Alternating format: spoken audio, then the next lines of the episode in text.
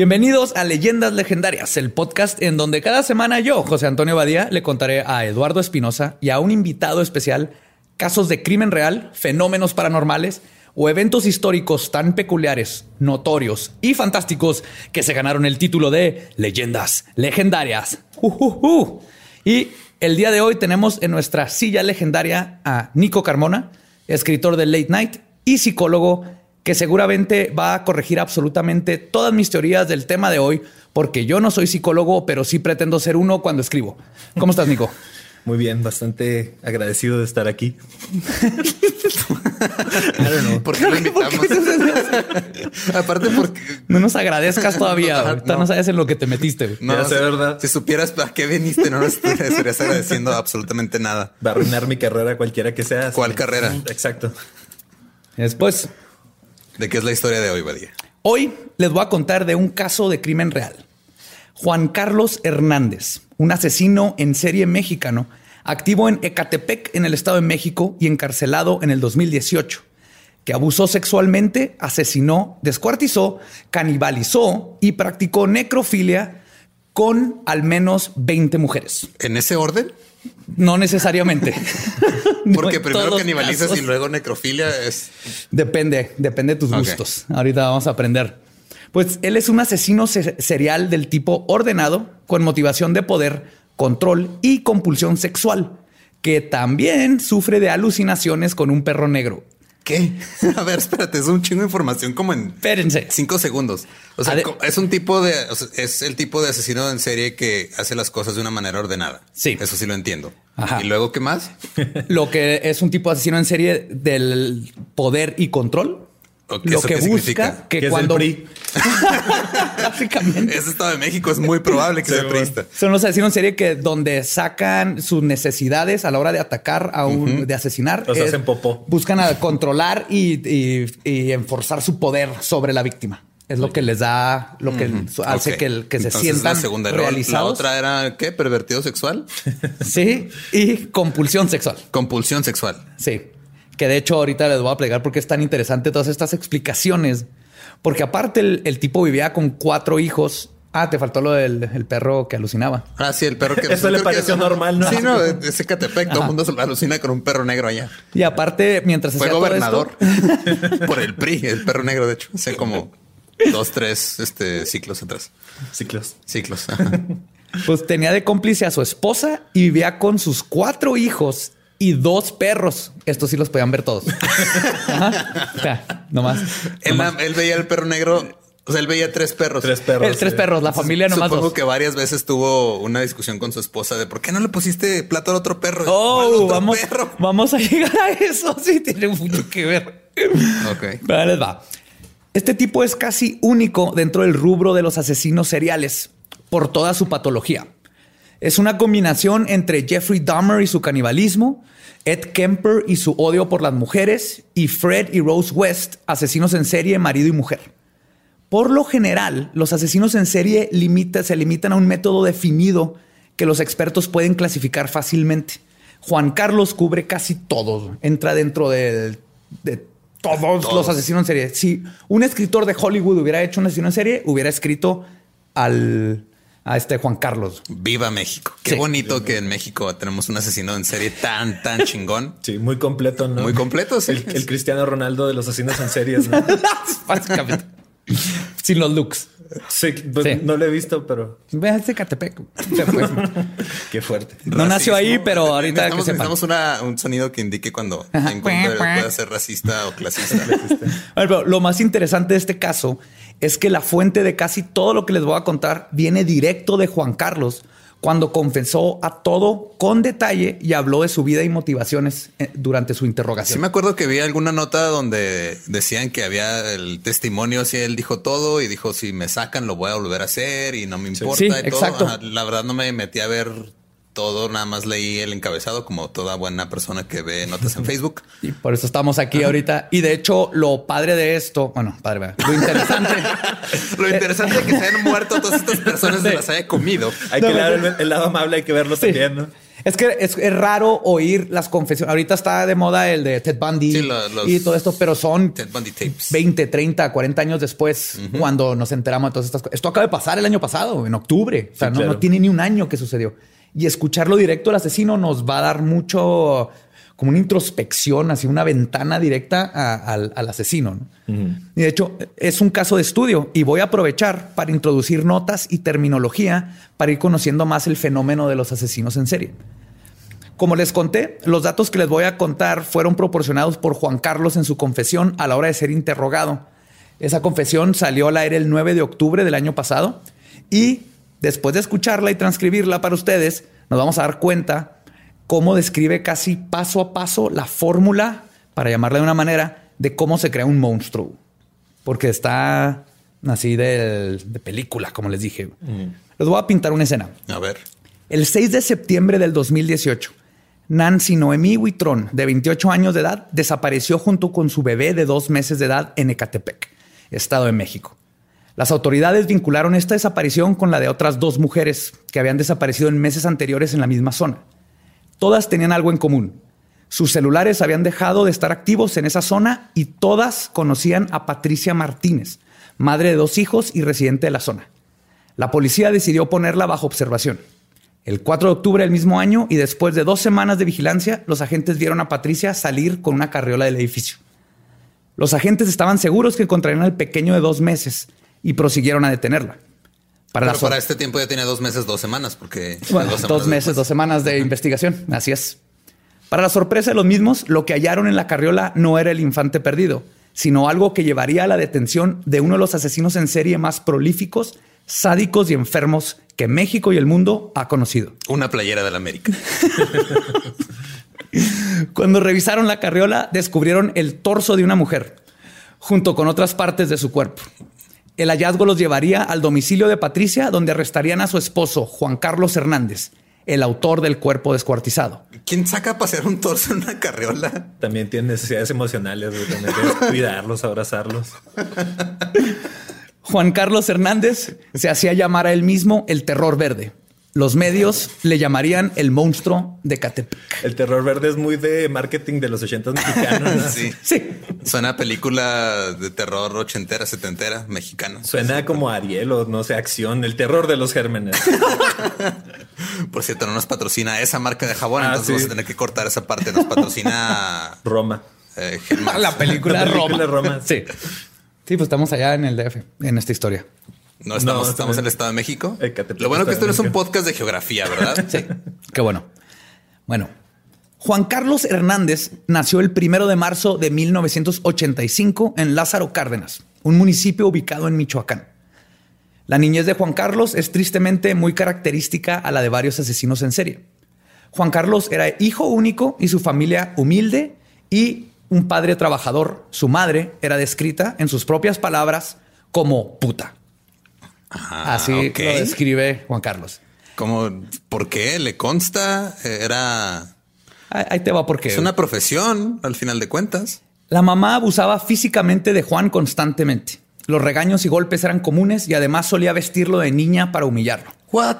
Yes. ¿Por qué? A ver, ¿Por, qué lo viste con su ropa para humillarlo, básicamente? Porque no ella, ella estaba peleada consigo misma, entonces supongo, porque pues ella, para ella era una humillación ser mujer, entonces voy a humillar a mi hijo vistiéndolo de mujer. Fíjate, es curioso porque hay otros casos, de hecho ahorita lo voy a mencionar, pero puede que sea para humillarlo, humillarlo nada más, o la otra es, era hijo único, hombre. Quería niña. Y hay otros casos donde las mamás querían niñas y lo, los visten de mujer. De hecho, es muy parecido al caso de Henry Lee Lucas, que es un asesino en serie de Estados Unidos, que su madre también lo humillaba y lo vestía de mujer y que también terminó siendo necrófilo. O sea, los mexicanos no podemos hacer nada original, güey. Tenemos que copiar a todos los gringos. No. y digo, curiosamente, también la necrofilia formó parte después de su modus operandi. Es fascinante la necrofilia. La, agregó a su repertorio así como que me falta. ¿Cómo? mato, ya violo. Ahora hay que matar. que, es que no, sé en qué momento de, mi vida se volvió regular escuchar la frase curiosamente la necrofilia. Se volvió normal ya, güey, ya. Cuando conociste a Joe, ¿no? Eso es leyenda legendaria donde escucharán curiosamente la necrofilia. Juan Carlos narra cómo su madre lo citó perdón, como su madre, y cito, voy a tratar de, imitar un acento de Catepec oh, para que sepan cuando estoy citando a Juan Carlos. vamos a, vamos a este es Juan Carlos. Llevaba amantes a la casa. Mi, manda, mi mamá andaba también de puta. La veía cómo le alzaban las patas, cómo la ponían de perro. Escuchaba sus ruidos mientras mi papá estaba en el trabajo. ¿Pero por qué tiene acento chilango si nació en Michoacán? Porque vivió en Ecatepec. Se pega, se tomó el agua. Se tomó el agua. en Ecatepec no había agua. Eh, ¿Sabes qué? Porque no me sale el acento de Michoacán, sí. Voy a, tratar de. Tampoco el de Catepec. no, no, sé. Ninguno de los dos. No. Pero no, sigue usando, está bien. no, no hay problema. No es en, ningún, en, en, ningún, en ninguna manera es ofensivo ese acento. Su padre no era una buena figura paterna presente. También narra cómo mi papá era un mandilón, mi mamá intentó acuchillarlo, picarlo, navajearlo y yo nomás no podía defender. Yo veía todo y dije, ni una pinche vieja me va a faltar al respeto jamás. Vemos entonces que JC, ya le voy a decir JC, para no decir Juan Carlos. JC. Como si fuera del grupo de Selena, ¿no? Ándale. JC Quintanilla. El grupo de asesinos en serie. JC tenía una figura materna abusadora y una figura paterna sumisa y básicamente no presente. Entonces, hay asesinos en serie como Edmund Kemper, que tuvo una infancia parecida y que, igual que el monstruo, tornó su odio hacia las mujeres y también terminó practicando la necrofilia y el descuartizamiento, de los cuerpos. es curioso. Es curioso cómo hay ciertas fórmulas, ¿no? Que van, que dices, los lleva a lo mismo. Este tipo de abusos, esto todo. Vamos a ir explorando un poco. ¿Puedo decirle el terror verde?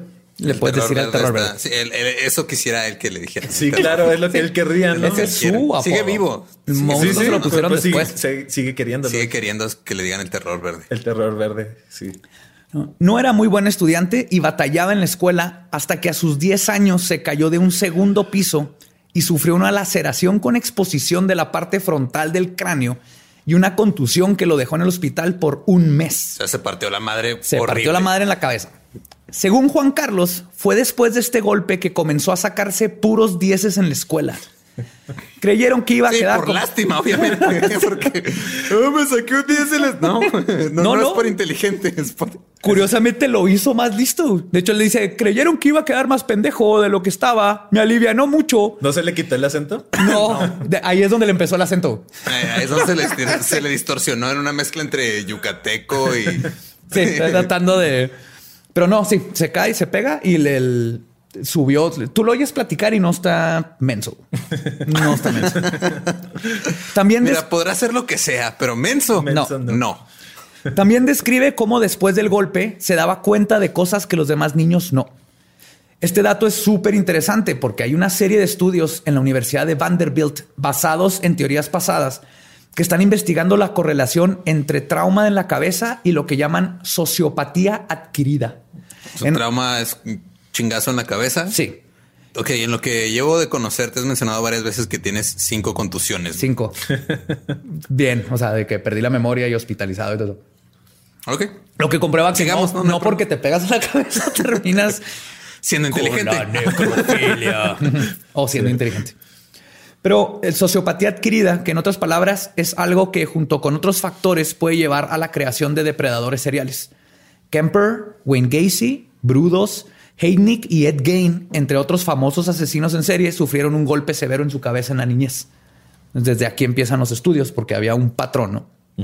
Además de su accidente, a sus 10 años comenzaría el abuso sexual por parte de una amiga de su madre. Otro factor que se atribuye a la creación de los asesinos en serie. Su madre solía dejarlo encargado con una amiga mientras ella iba a buscar amantes. JC dice que ella me la chupaba, me subía y me hacía hacerle cosas que me desagradaban. Bomba. Lo de bomba no pues obviamente no. Aparte del abuso físico y psicológico de su madre, ahora JC es abusado sexualmente. Ok, entonces tenemos una mamá que lo vestía de mujer y lo, lo, agarraba a chingazos. Y luego tenemos una figura paterna no existente. Golpe, en, la cabeza, y ahora abuso sexual. abuso sexual. Así es. Un estudio por el Instituto Nacional de la Justicia en Estados Unidos descubrió que 68% de los asesinos seriales fueron abusados de niños Y eso no quiere decir que las víctimas de abuso sexual se van a convertir en asesinos en serie. pero es una parte de la ecuación. Sí, pero el estudio sí determinó que los asesinos en serie que fueron abusados sexualmente por lo general se convierten en el tipo de asesino clasificado en la tipología de violación, lujuria e ira, que es todo lo que hablamos ahorita, ¿no? El control y todo como terminó JC. También se asoció con la tendencia de crueldad innecesaria, saña y sexo post-mortem, también conocido como necrofilia. sexo post-mortem suena como nombre de una banda punk muy culero. No, a mí me gustó, está, chido para una banda. Lo usaría. Además que descubrieron que este factor es determinante en el tipo de víctima que el asesino va a preferir. Que como vamos a ver más adelante, su modus operandi refleja claramente un rencor en contra de las mujeres, igual que todos los asesinos que siguieron este paso. Mm. La diferencia es que, como vemos, el JC sufrió de absolutamente todo. Entonces, a, los asesinos en serie, por lo general, les falta uno de esos factores. ¿no? Fueron abusados y un golpe, o tuvieron un golpe y no tenían la figura paterna, mm. pero nunca todo junto. Le echaron ganas. en México hacemos las cosas bien hechas. Bien hechas. Es una torta con todo. Podríamos exportar asesinos en serie, ¿no? Es un taco es un taco campechano de asesinos en serie. Ah, es el más sabroso. A sus 16 años se salió de la escuela y tuvo varios trabajos, como mesero, pepenador y vendedor. Eventualmente se aburriría de sus trabajos y los dejaba se enroló en el ejército, donde estuvo adscrito en el segundo batallón de guardias y cuerpos presidenciales, de donde desertó en a tan solo nueve meses. Y este es un dato importante también, ya que asesinos en serie como Berkowitz, The Son of Sam o el hijo de Sam, Gary Ridgway, el asesino de Green River, y Jeffrey Dahmer, el famoso caníbal que les contaba, y otras dos decenas de asesinos en serie han servido en el ejército. Me encanta cómo dices todos estos nombres de asesinos en serie como si todo el mundo supiera quiénes son. Eventualmente van a saber. Son sus rockstars. Son sus, los conoce. Que lo vamos a conocer todos en este programa, pero ahorita poco a poco, poco a poco, gente. Mi ex asesora de, tesis siempre me decía que me parezco a, Jeffrey Dahmer. No, no, no. Nada más en la parte en la que te comes otros humanos. Otros humanos, pero físicamente, no. Él es más guapo. Manos en tu refri.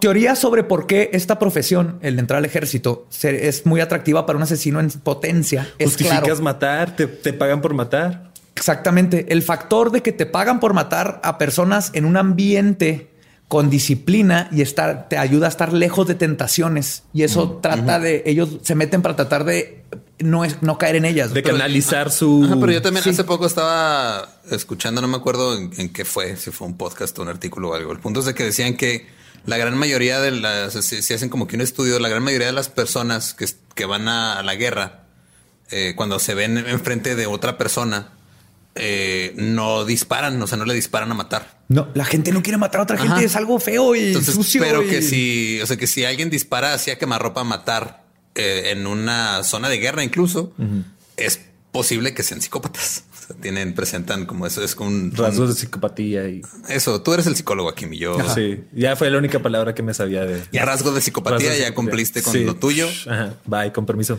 Pues sí, y curiosamente también todos los asesinos que les dije empezaron a matar después de que salieron del ejército. Es que acuérdense que es una compulsión. El querer matar en los asesinos es una compulsión. Entonces, sí, igual que cuando tienes una compulsión por hacer algo, si te distraes con otro ritual, matar entra en eso. Entonces, si, en el ejército, aparte que probablemente en el ejército no tienen a su víctima preferencial, ¿no? Ya sea mujer o hombres güeros o gente chaparra o como sea. Y luego de todas maneras no tienes el, el, espacio para hacerlo porque estás rodeado siempre de gente y pues, te matan. y no, lo haces bajo tus términos, ¿no? No lo hacen como a ellos les gusta. No, porque tiene que haber un proceso. Entonces hay, dos tipos de proceso. Por ejemplo, los asesinos en serie es el que le gusta el proceso de planear y matar, que eh, JC era uno de ellos, y es el que le gusta el producto de matar. De hecho, Jeffrey Dahmer no le gustaba matar. Se tenía que poner pedicísimo para matarlo. Ya bien pedo mataba y lo que le gustaba después experimentar con los cuerpos. Él trataba de hacer zombies, que se va a ser otro tema. Les inyectaba Drano y anticongelante en el cerebro para tratar. Lo que quería es que no lo dejaran. Quería un amigo. es otro tipo de compulsión. Los mataba para que no lo dejaran, pero ah, para... Sí, cierto. Y por eso los comía, ¿verdad? Que para que estuvieran... Para que fueran parte de él. Es una compulsión muy, muy diferente a la que, a la que tiene JC. Suena muy adorable. Hasta sí, sí. Sí, My Friend Dahmer. ¿Ya la película? qué bonito. My Friend Para este punto, todos los ingredientes necesarios para que Juan Carlos se convirtiera en un homicida estaban en juego. Madre abusiva, padre ausente, abuso sexual y golpe en la cabeza. Lo único que faltaba, como es en todos los casos de los asesinos en serie, era un detonante. ¿Una oportunidad? No, un detonante. ¿Cuál es el detonante? El detonante es algo que sucede en sus vidas que los hace tronar. Sí, los, todos tienen el potencial, ya están ahí cargados, se controlan, se controlan, se controlan hasta que se muere el papá, eh, pierden su trabajo. Son por lo general situaciones de estrés. Y el estrés. Una separación de una pareja, que se te muera alguien. De hecho, en este caso, el motivo vino por parte de quien JC se refiere como la única mujer que ha amado. Lo único que se sabe de Mónica es ah. que. Y Qué gacho para Patricia, güey, porque.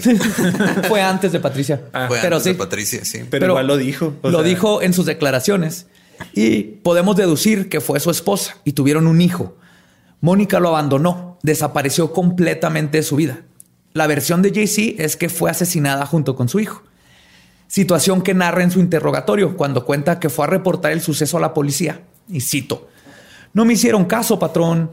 Los policías se burlaron de mí. Tu mujer se fue con otro cabrón. Ese niño ni es tuyo. Ya deja de moverle, güey. Yo la quería mucho. Y aquí pasa algo bien interesante. Cuando cuenta esta anécdota en el video, comienza a llorar. Muestra una empatía que no es común en los sociópatas y que no muestra cuando habla de ninguna de las otras víctimas. Se nota que Mónica fue el último momento en la vida de este hombre en donde pudo sentir algo por otra persona y que quedó arraigado en su psique y que quizás si ella hubiera seguido en su vida, sus tendencias homicidas no hubieran salido a flote. ¿Pero alguna vez supo qué pasó con Mónica? Desapareció. Porque la neta, yo creo que ella lo dejó porque sintió que algo no estaba bien con este hombre. O sea, también no es como que ah, es un hombre perfectamente bien con todo este bagaje y de repente truena. Tiene que tener, pero para él sí fue alguien muy importante. O sea, no solamente dejaba arriba la tapa del baño, dejaba manchada de sangre también, cosas de esos. Si lo piensas realmente, esos detallitos que te chingan en una relación. Claro. Si lo piensas realmente, la víctima es él. O sea, matamos su humanidad. Poco a poquito. Lo hicimos lo que es realmente. Entonces los monstruos somos nosotros. La pérdida de Mónica fue el detonante que hacía que faltaba para que lo poco de sanidad que quedaba en JC se perdiera. Y toda esa rabia, falta de empatía, sociopatía y psicosis tomaran control de sus actos.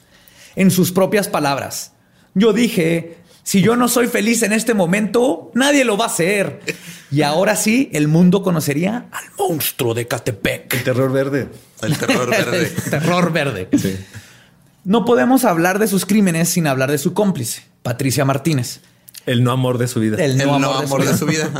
Nacida también en Lázaro Cárdenas, Michoacán, en 1980, provenía de una familia pobre. Era descrita como sumisa y manipulable con mal rendimiento escolar que ocasionalmente se, dedicaba a la prostitución. Tras su detención se determinó que tenía un coeficiente intelectual. Ocasionalmente. Sí, sí, cuando, cuando o sea, de vez en cuando. Ah, es, como cuando de vez en cuando, no sé, vas a ayudarle a tu compa que se mude. o, de vez en cuando necesitas heroína. Ajá. sí, de hecho es, es curioso cómo te demuestra que realmente buscas parejas que se parezcan a tus papás. O sea, él, buscó a alguien que se pareciera a su mamá. ¿eh? Sí, sí. Es que sí, es una historia muy adorable si te pones a verla de Es triste. Ah. Pues, tras su detención se determinó que tiene un coeficiente intelectual limítrofe rayando en la discapacidad intelectual. Que también es común eh, cuando hay asesinos en serie en pareja porque lo que pasa es que uno, sí, pues es manipulable para, ah, para llegar a ser lo que es.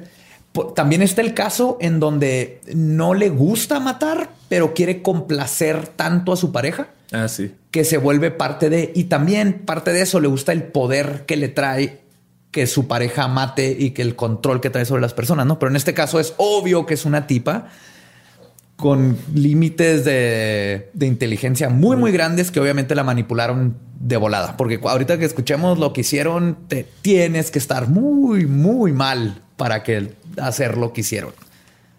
Entonces, Jay-Z conoció a Patricia en el 2008 en un bar donde ella trabajaba. Un día le invitó a salir y en su declaración describe su primer encuentro de la siguiente manera. Ahí les va mi acento otra vez, ¿eh? Prepárense. Me la chingué y le dije, ¿cuándo va a ser? Y me dijo, no, nada, no va a ser nada. La verdad me gustas mucho. Quise pensar un rato contigo, patrón. Eso le dice al policía. ¿Le, dijo patrón? Ah, era policía. Él al, policía. Siempre termina sus frases diciéndoles patrón. Sí. Ahí dice él que a mí me dio un chingo de coraje. Me molestan las mujeres que cogen con alguien y no quieren dinero. Ay, güey. Creen en la mente. ¿Creen en la mente? Eh, ajá. O sea, que creen en, cómo eres como persona. Así lo dijo JC. Ah. Está tan acostumbrado. Él, quiere, porque quiere, em, aquí mi quiere deshumanizar. Y cuando tiene alguien que le dice, me gustas cómo eres tú, creo que ahí batalló para. Yo creo que si no le dice esto, Patricia la mata. Hubiera sido de una de sus víctimas. Pero hubo un choque ahí donde tiene a las mujeres como animales, lo peor. Y llega alguien que le dice, no quiero dinero, me interesas tú. Sacudió su mundo. Sacudió su mundo. Sí, el amor. De hecho, el vato dice, me hizo la noche, me alivianó, me hizo reír, se parece tanto a ella. Patricia se parece mucho a Mónica. Ah, no. Eventualmente. O sea, es un loco enamorado nada más. Sí, sí. Y, y, estoy seguro que Patricia se salvó gracias a ser una buena persona.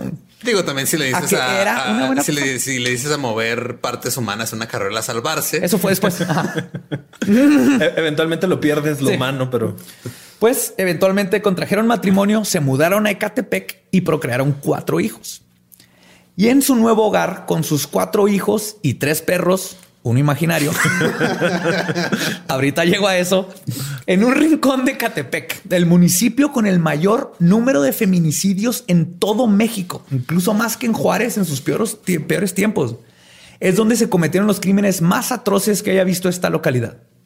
Su modus operandi era sencillo pero efectivo y muestra un grado de planeación que solo se ve en los asesinos en serie organizados que planean su crimen y que disfrutan del proceso a diferencia de los asesinos que disfrutan el resultado de su asesinato más que el proceso de matar, lo que les contaba ahorita.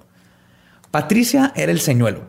Engañaba a las mujeres con ofertas de trabajo como empleadas domésticas o con productos que les podía vender. Una vez dentro del hogar, sacaba a los hijos del mismo para dejar que su esposo cometiera sus asesinatos. En algunas ocasiones ayudó a someter a las víctimas y participó en los abusos sexuales contra estas. Después de que JC había terminado con la víctima, Patricia le llevaba a limpiar y a deshacerse el cuerpo. Qué machista todo, ¿no? sí, el, machismo sigue ahí. Sí. Ya acabé, tú limpia eso, órale. Sí. Ah, ahí también el machismo está presente. Vamos a ah, entrar sí, sí, no hay duda. Vamos a entrar un poco en detalles. Entonces, si a alguien le molestan estas cosas, ahorita es cuando avísenle a alguien más que venga a escucharlo con ustedes. Especifica qué cosas, porque puede ser detalles de los asesinos y cómo funcionaba todo el el proceso de este asesino. Descuartizar y... todo eso. Sí. Entonces ahí les va. Según declaraciones de Patricia Martínez, su primer víctima fue una mujer de 22 años a quien engañaron mediante una oferta de trabajo. Le ofrecieron trabajo como empleada doméstica. Al estar en su casa, Patricia la condujo al baño donde la sometió, violó y degolló. Perdón, este fue JC. O sea, Patricia la llevó al baño, JC, y luego JC llegó, y la... la, violó y la degolló. La degolló. Posteriormente, Jaycee descuartizó, descuartizó y carneó el cuerpo. Patricia cocinó la carne y la comió junto con su esposo e incluso le dieron a sus hijos. Oh, no manches. Hmm. Su segunda víctima fue una adolescente, quien era su vecina. Sufría de adicción a los solventes. Le engañaron ofreciéndole dinero y comida. ¿Por qué no le engañaron ofreciéndole solventes? ¿Te acuerdas la parte donde no era muy lista, Patricia? Tal vez le salía más barato, ¿no? Yo que está más barato, sí, sí, la carne allá. Pues Patricia la sometió y ató. Juan Carlos la violó en el baño, la degolló y bidiseccionó, mientras Patricia esperaba en otra habitación con sus hijos. En esta ocasión, Patricia se quejó porque en el baño había quedado muy sucio por la sangre. O sea, mm. JC no limpió bien. Para esto, Jaycee reaccionó y le dijo que se callara y se pusiera a cocinar. Machismo, sí, güey. Patricia preparó la carne con chile. Sí, cállate y hazme un sándwich. Toma, aquí está la carne. hazme un chile colorado con papita y Ahora, de hecho, no sé de qué color porque no dijo, pero como es la Ciudad de México, asumo que en verde. Ajá. Después de chile en verde, es probable. Para el 2015 se mudaron de casa y asesinaron a la que según Patricia... Espérate, cuando estaban rentando. Todo el tiempo han estado rentando. Les, sí, les regresaron su depósito después de cómo dejaron el baño. Eh, es que estas cosas eh, lo estaba leyendo y digo, eh, hay tanta gente involucrada, tantas cosas donde pudo haber salido mal y no. Pero ahorita tiene que ver mucho con JC y su golpe que lo hizo más listo. Ahorita, ahorita van a verlo. Para el 2015 se mudaron de casa y asesinaron a la que según Patricia fue su tercera víctima una antigua vecina a quien invitaron a su nueva casa. Ahí la, embriagaron y entre ambos abusaron sexualmente de ella. Hernández nuevamente la violó, degolló y descuartizó, mientras Martínez cuidaba a sus hijos afuera de la casa. También consignó partes del cuerpo. Su cuarta y quinta víctima fueron una mujer y su hija de tan solo 10 años de edad. Patricia las condujo con engaños a la casa. Ahí primero abusaron y violaron de la madre entre los dos la amarraron y Juan Carlos la degolló. El cadáver lo abandonaron en un lote baldío. A la niña, Juan Carlos la violó, estranguló y descuartizó. Canibalizaron los restos. Sí, se estranguló, por favor, no lleva X. Ex, ex, estranguló. Se descuartizaron a la niña así como tú descuartizaste el lenguaje en esa palabra. La sexta víctima era hija de su tercera víctima. Era una adolescente que tenía problemas de adicción Igual la condujeron con engaños a la casa, la sometieron, violaron, asesinaron y se la comieron. Jay-Z también solía darle pedazos de carne humana a sus perros. ¿Al imaginario? No, los de, de veras. bueno, ahorita vamos a yo creo que también al, al, imaginario, pero en sus propias palabras decía, y prefiero que mis perros coman carne de esas mujeres a que ellas sigan respirando mi oxígeno mil veces que coman los perritos y las ratas a que ellas sigan caminando por ahí. Cero, cero empatía por cualquier otra persona, especialmente por las mujeres. Suena como cualquier miembro de PETA, ¿no? como Morrissey. Algunos órganos como corazones los conservaba en frascos con alcohol que ofrendaba la Santa Muerte. Ah, religioso. Ah, ya. Era claro. Sí. Otros restos los guardaba en su congelador mientras tenía oportunidad de botarlos. Popsicles. Deja tú, aquí te acuerdan de Dahmer. Tenía su refri lleno de partes. Era algo parecido. La diferencia es que Dahmer comía más. Este vato era más como cómo deshacerse. de la diferencia también es de que estoy casi seguro que el refrigerador de Dahmer no era marca Mave. sí, sí. Mave patrocinanos. ¿Existe Mave todavía? Mave, el mejor refrigerador para tus partes humanas.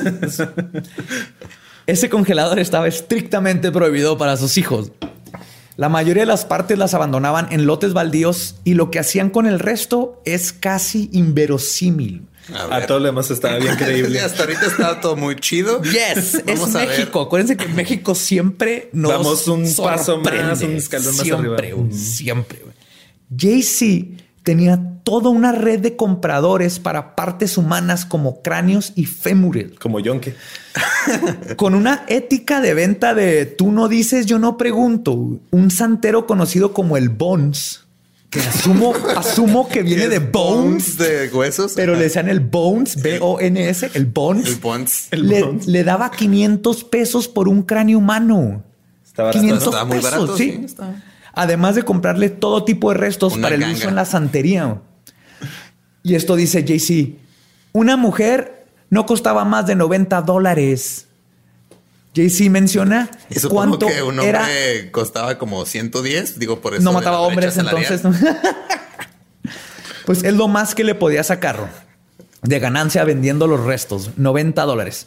Y por si eso no fuera poco, también llegó a vender el bebé de una de sus víctimas en 15 mil pesos. ¿Vivo? Sí. El bebé era el hijo de Noemí. Fue recuperado y vive con los abuelos. Los compradores están en la cárcel. No estaba en el carrusel, fue el hijo que. Fue el hijo que los policías querían y no, pero. el carrusel? Carrusel, carriola. Lo recuperaron. Creepy carrusel. Esa es la parte buena de la historia. El bebé está sano y salvo con sus papás. No sé si lo se convierte en el nuevo Dexter, pero. pero va. Llegamos a sus últimas tres víctimas, que si queremos intentar ver el lado bueno a su tragedia. Sí, somos súper optimistas. Sí, claro. Fueron sus desapariciones las que al fin forzaron a las autoridades a dejar de ignorar lo que estaba sucediendo en Ecatepec y finalmente dieran con el monstruo. Es que, ¿por qué chingados cuando desaparece una no hace nada? Cuando desaparecen cinco no hace nada. Ya cuando desaparecen, ah, no, ya van como 20. Creo que tal vez está pasando algo. Vamos a revisar. Y, y, ni siquiera fue porque desaparecieron 20 o 30 o 100. Es porque las familias, en este caso, estas últimas veces, estuvieron chingue, chingue, chingue, chingue y moviéndose ellos. Ellos son los que estaban checando los celulares de las víctimas. Ellos son los que estuvieron moviendo. La policía le podría. Tenemos que saber que todas estas cosas en México es parte, es que los policías dejan de hacer su trabajo. Y es, es, un caso aquí. Ecatepec es una cosa pequeña en comparación de otras ciudades. Debería ser más. Y aún así tienen muchísimo crimen, especialmente feminicidios obviamente falta aquí que las autoridades hagan algo. Es parte del problema. Sí, también se empiezan a mover cuando se vuelve como un circo mediático, ¿no? Ya cuando los tienen sobre la mira así de que estos güeyes la están cagando, son los ineptos, es cuando más o menos también es así como que, hey, pues hay que hacer algo, ¿no? Claro. Y es lo que vamos a ver que empezó a suceder. Entonces les contaba, son las últimas desapariciones y al fin forzan a las autoridades de Catepec a que dieran con el monstruo, porque hay que recordar que fueron mínimo 20 víctimas y que los familiares, por más que reportaban y ponían denuncias, no recibían ayuda de las autoridades, que, como les decía ahorita, tienen un grado de culpabilidad por caso de omisión. Es su trabajo. Y algo que me gustaría recalcar en este momento son los nombres de las víctimas, porque son los que deberíamos de recordar. Ah, es fácil hacer este tipo de investigaciones desde un monitor, viéndolo objetivamente, son temas interesantes, pero nunca hay que olvidar que en estos casos se les privó de la vida a personas que tenían parejas, padres, madres, incluso hijos. Deudas en Coppel. nunca, nunca olvidemos eso. No debemos de glorificar estos animales. No. No, no son más que cobardes, hijos de la chingada, que deben de pasar a la infamia y no a la admiración. Diciendo eso, Precisamente los nombres de sus últimas víctimas fueron Arlette Samantha Holguín, Hernández de 22 años, Evelyn Rojas Matus de 29 años y Nancy Noemí Huitrón Solorio de 28 años, que desaparecen entre abril y septiembre del 2018. Y fue gracias a la incesante lucha de sus padres contra la inhabilidad o simple hueva de las autoridades que al fin se esclareció el caso. Siguiendo estos tres casos, investigadores encontraron que tenían algo en común sus celulares fueron apagados cerca de Playa de Tijuana en Ecatepec, que es la como la, zona, la colonia, el barrio de el barrio del terror verde. Y sus dudas son aclaradas cuando uno de los celulares vuelve a ser encendido en el área. Ahora saben el área, pero no el domicilio específico. Pero además, preguntando a los familiares, se enteran de que una de las víctimas comentó que iba con Patricia a comprar ropa.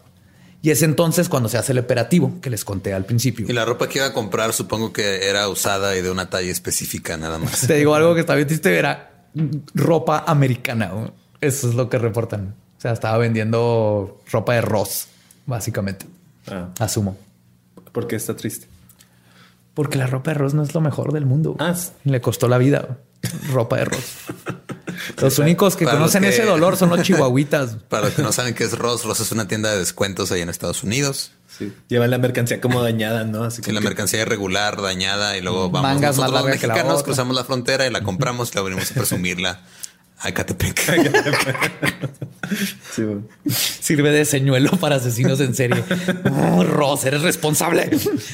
Pues es así como descubren la carriola con restos de mujeres que Patricia llevaba a un lote baldío que estaba cerca del departamento, donde los peritos encontraron muchos más restos. El 4 de octubre del 2018 quedan aprendidos los dos depredadores y se pone fin a una década de terror. ¿O sea, eso duró una década? Yo pensé que había sido poco tiempo. No. Jay-Z empezó a matar desde 10 años antes. Duró más eh, el monstruo de Catepec que la carrera de los Beatles. Oh. Y fue más prolífico el monstruo de Catepec. No, ahí sí está. ¿La carrera de los Beatles duró menos de 10 años? Sí, nada más duró durante los 60. ¿Y por qué chingan tanto con ellos? bueno, pero aquí no termina la historia. Porque el 9 de octubre... Es el cumpleaños de John Lennon el 9 de octubre. no sé si es cierto o no, pero... Sí, sí es cierto. A mí sí me gustan los Beatles. Pues se filtró una grabación donde Jay-Z está siendo interrogado por una persona que solo puede escribir como que solo él puede ver. no, esto sí, esto sí es, es el video que, que, que vi. Es una persona que solo puedo describir como un maestro de primaria que entró a sustituir al interrogador que tuvo una emergencia familiar. no, es que maestro sustituto neta, vean el video. Vamos a poner las ligas a todo. Vean el video y van a ver que es un imbécil. Y quiero pensar que no es así siempre en las interrogaciones, aunque eso explicaría mucho el sistema judicial mexicano. déjenme les describo un poquito la escena. Esto es importante. Esto es importantísimo. ¿Vas a hacer acento? No, no necesito. Hace preguntas. Está, está, entrevistando al monstruo de Catepec. Güey. Lo tiene ahí. Es un tipo sumiso. La entrevista de una vida, ¿no? Del, sí, la entrevista de una vida. Es como haber tenido ahí a Ted Bundy, a mm. Y una de sus preguntas es: ¿Tú eres hombre y te gusta ser hombre? ¿Te gustan las mujeres y solo las mujeres? What? Estaba tratando de buscarle alguna desviación sexual. Sí, pero lo, mejor de todo es que. Bueno, desviación. desviación. Que hasta Jay-Z lo voltea a ver con cara de. Es neta, güey. Hasta le dice así que no, ni siquiera soy bisexual. O sea, se ve más, más educado el, el pinche vato este asqueroso, el terror verde, que el, que el imbécil este. Pero bueno, está entrevistando. Seguro quería, a lo mejor, a lo mejor tiene una idea de, ah, vamos a decir que es homosexual y los homosexuales tienen la culpa de todo. Oh, no manches, suena muy conservador eso sí. no sé qué tan conservadores sean allá, pero me suena que querían hacer bastante. Algo así. Si, hay, no... si hay feminicidios, yo creo que son conservadores, van de la mano. Y no puede decir la palabra homosexual y por eso dice, y eres hombre y te. y no más hombre, ¿no? O sea, Sí. desde ahí se nota. Teoría alterna. Tal vez le estaba tirando rollo, güey. Solo no, sabe cómo hacerlo. Así Si son muy, si tienen sus fans, los, los serial killers. ¿Es nuestro Ted Bundy? No. No, no, no, no, es guapo el monstruo de Catepec. No, no, no. Pero es que este vato está entrevistando a un asesino serial que cometió algunos de los homicidios más espantosos de los últimos 100 años en México. Y el tipo parece básicamente que está entrevistando. Tú estás enojado porque sientes que tú lo hubieras hecho mejor que él y te hubiera gustado estar ahí interrogándolo. Parte, pero no, más que Tengo una hipótesis de por qué hicieron eso. Metieron al que menos le podía hacer daño a su mente. O sea, ese güey no iba a sufrir daño de interactuar. Es neutral. Ajá, sí, así como que va a salir bien. el vato parece que está entrevistando a un millennial para que quiere ser bolsero en un supermercado. Güey. Ese es, ese es el tipo de energía que, expresa, o Está así con las piernas abiertas, güey. Trae lo que parece ser un. Creo que está escribiendo sobre un periódico o un, cuaderno escribe con calcamonía. No sé, güey. Tienen que, vean el video, vean el video. Pero bueno, voy a regresar a la historia. Okay. A pesar del pésimo trabajo del interrogador, vamos a llamarle Fernando Valeverga. Sale a la luz muchos datos que hablan de la mentalidad, psicosis e historia del asesino. Varias ya las mencioné, como citas, pero faltan algunas. Como por ejemplo, dice que pasaron aproximadamente dos semanas después de que Mónica desapareció para que cometiera su primer asesinato. Entonces ahí nos da más o menos una idea de cuándo empezó a matar. ese fue el, punto de quiebre, el detonante. Sí, el detonante. También cuando le preguntan si ha buscado ayuda psicológica, contesta algo bien interesante. Dice, yo estoy bien, patrón. Lo que yo estoy haciendo es limpiar el mundo de porquería y estoy completamente sano y bien. Hay una nota, mucha gente, sobre todo mujeres feministas, me tocó ver en las redes sociales que decían, es que este güey lo están haciendo un pedo mediático bien cabrón, pero no es tan fuera de la norma. es algo relativamente común en Ecatepec por todos los feminicidios que ha habido. O sea, es, es, un hijo sano del patriarcado. Era la frase que utilizaban. Wow. Ah, no, pues. Wow. Sí, sí. O sea, como que realmente esperan que cinco de cada diez güeyes sean algo parecido. Obviamente exageré la cifra, pero sí. bien cabrón. O sea, cinco de cada diez güeyes son feminicidas, ocho de cada diez escogen colgate, algo así. Los otros prefieren whiskas. Güey. Ahora, estás diciendo gatos a todos los de Catepec? ¿Estás seguro que quieres echarte a esa gente encima, Nicolás? No, por eso no estoy en Ecatepec. Ahora, es muy importante recalcar que esto no significa que no sepa que lo que está haciendo está mal. ¿eh? Sabe perfectamente la diferencia entre el bien y el mal, pero sí muestra un delirio psicológico muy fuerte. Pero es que creo que también ahí es como que la diferencia entre lo que está bien y mal moralmente, bueno, lo que, ah, lo, que, éticamente él cree que está bien, ¿no? Ahora lo que es legal o ilegal, porque tal vez él dice, ah, sí, yo sé que esto es ilegal, pero no siente que esté mal lo que está haciendo. Sí, más bien él, sabe que está mal. Se, se, nota porque escondía los cuerpos. porque no quería que lo atraparan, porque duró una década cuidándose de la policía, que ahorita... Sí, porque si lo atrapan va, a tener que explicar muchas cosas Pero y que se hueva justifica él mismo el, odio que tiene. Él sabe que viene de, parte detrás de este odio. Él sabe que su mamá abusó. Pero, digo, poquito abogado del diablo. ¿Tú cuando te masturbas lo haces en público? A veces no. Depende. ¿Consideras que está mal masturbarte? Entonces, ¿por qué cierras la persiana en tu ventana y te pones los audífonos y cierras las puertas y te esperas a que tu novia se vaya de la casa? A lo que me refiero con la sesión en serio. Contesta la pregunta. Es que no sabemos cómo se masturbaba JC. Entonces es difícil especular. Puede que haya usado alguna de las manos que tenía ahí extras. No, ya a lo que voy con esto es de que no, no está loco. O sea, que ah, ¿no? podemos juzgarlo loco en el sentido de ah, eh, este ah, Ed Gain el asesino en serie que hizo bien famoso porque es donde se basaron para hacer Psycho, que tenía muebles con cuerpos de personas y todo eso.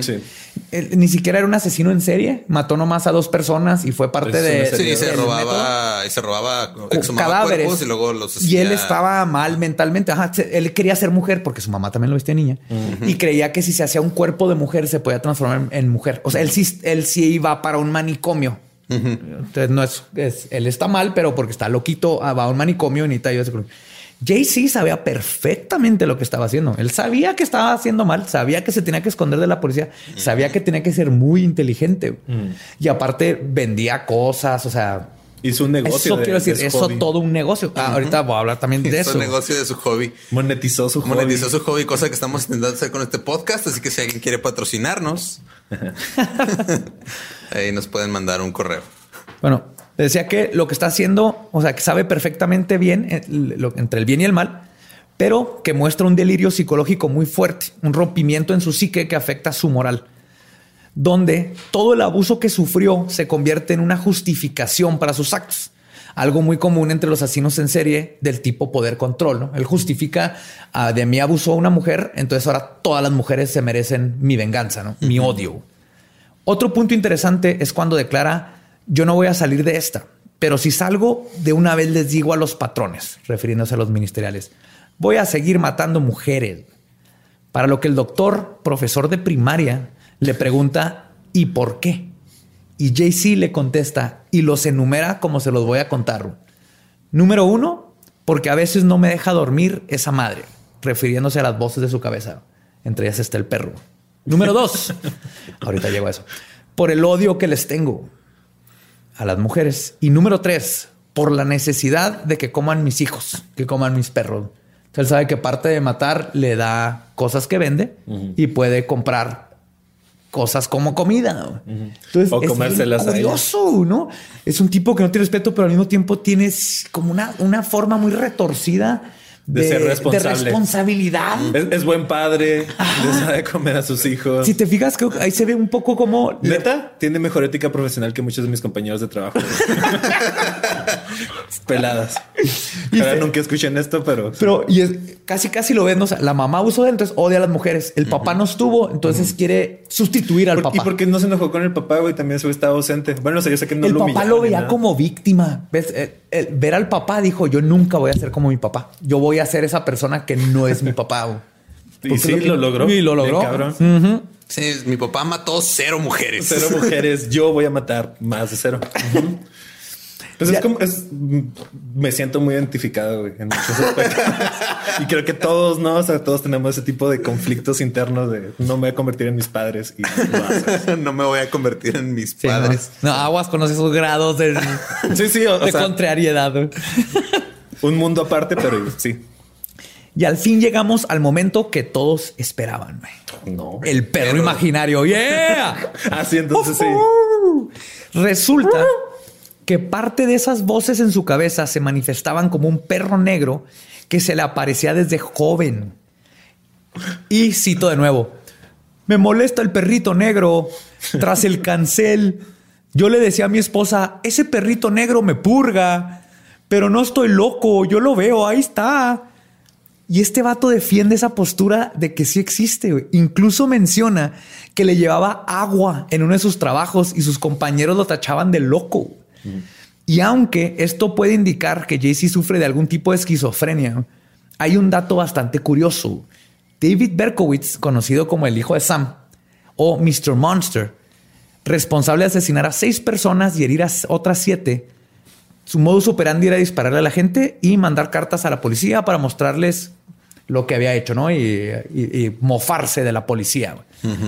Pues él decía que recibía sus órdenes de un perro negro oh. que era del vecino. Ajá. ciertas coincidencias curiosas, ¿no? El, perro negro del vecino sí existía, pero también era un perro que le daba órdenes, igual que a, que a Jaycee.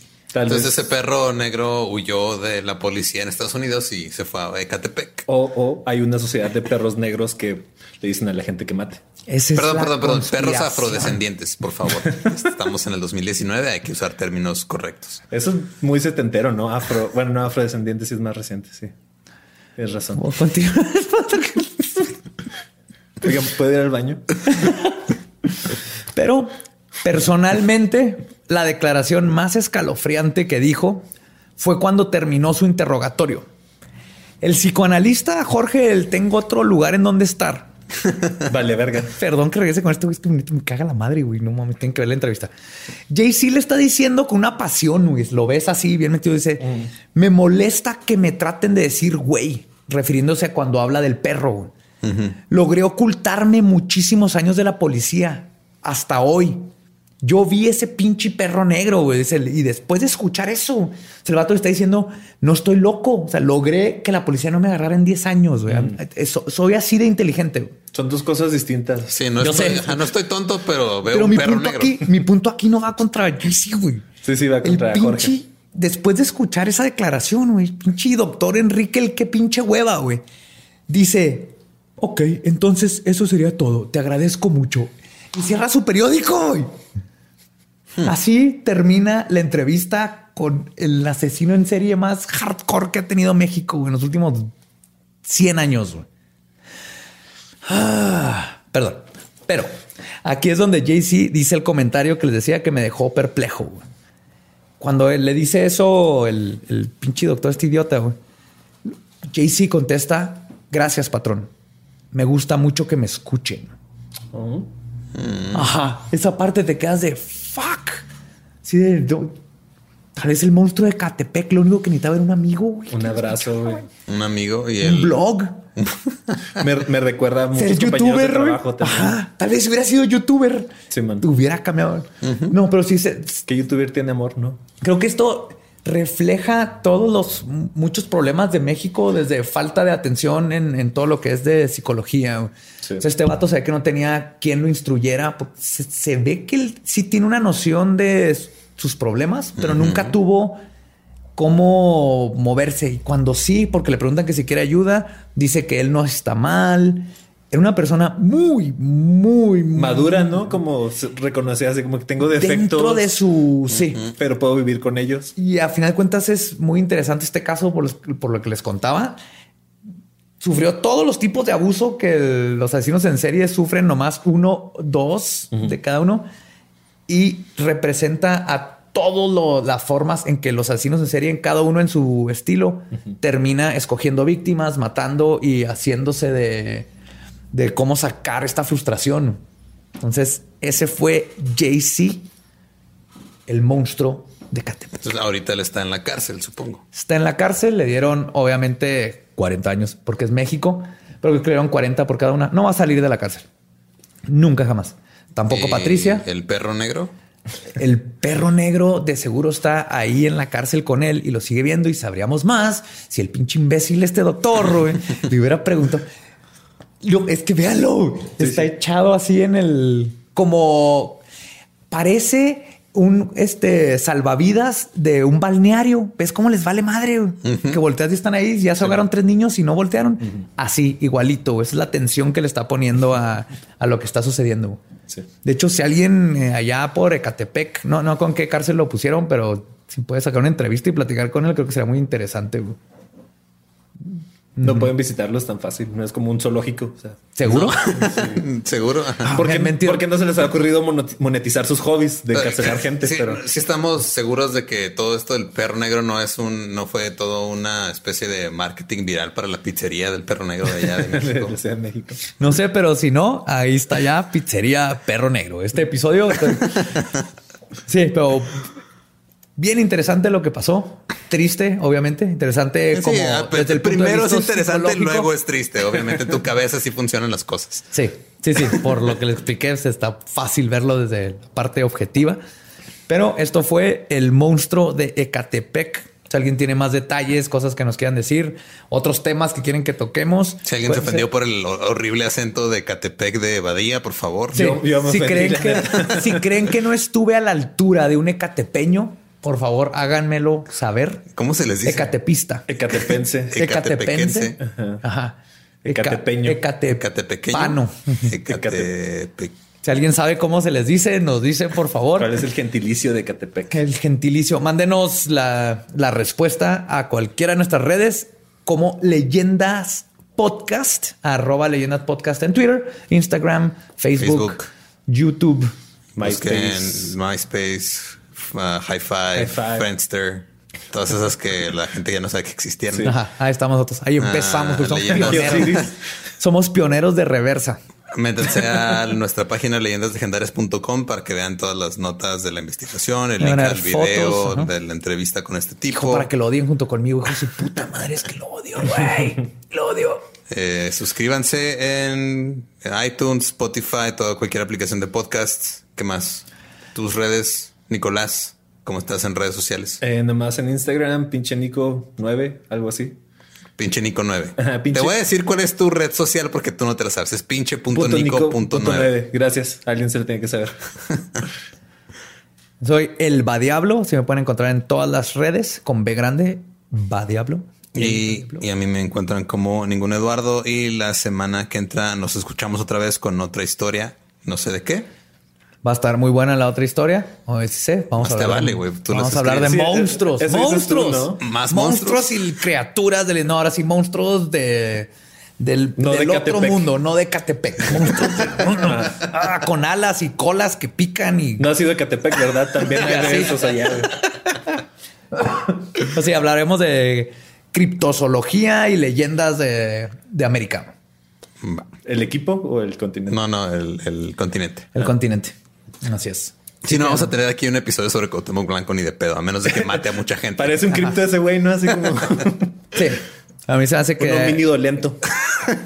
No, no estoy seguro, pero creo que el, si checan las fechas, el chupacabras dejó de existir cuando empezó a aparecer Cuauhtémoc Blanco famosamente. No más que decir eso. cuando los han visto juntos, ¿no? Nunca jamás. Nunca. Que no es su secretario de gobernación, el chupacabras ahí en Ahora aparecer el chupacabras secretario de gobernación. No más para que sepan, eso vamos a hablar los próximos episodios. Dos, porque va a ser en dos partes. Era secreto, pero ahí va. Nos vemos el próximo episodio. Esto fue Leyendas que no es Legendarias. Nos vemos, nos oímos. Nos oímos. La vez pasada también tuve que decir nos oímos porque estuve sigue siendo nos vemos. Entonces, ya. Asumo que te vas a cortar mucho antes que esto. No, esto lo voy a dejar ahí para que vean que estás bien güey al final del episodio. Nos escuchamos la próxima semana en Leyendas Legendarias. Bye.